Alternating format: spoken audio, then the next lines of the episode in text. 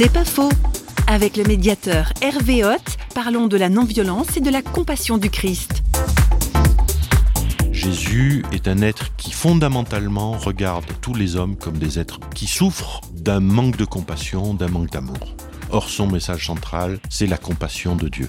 Tout son discours autour du Père, Jésus connaît l'Ancien Testament par cœur. Or, le Père dans l'Ancien Testament, c'est celui qui a de la compassion.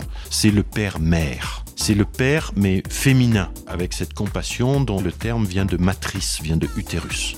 Et c'est cette compassion qui lui donne l'intelligence de la parole ou du geste dont a besoin la personne. Et moi, je peux dire, quand je fais de l'accompagnement individuel, dès l'instant où j'accède à ma compassion, j'ai l'intuition de la parole ou du geste dont a besoin la personne. Et c'est ça qui la délivre. C'est pas faux, vous a été proposé par Parole.fm.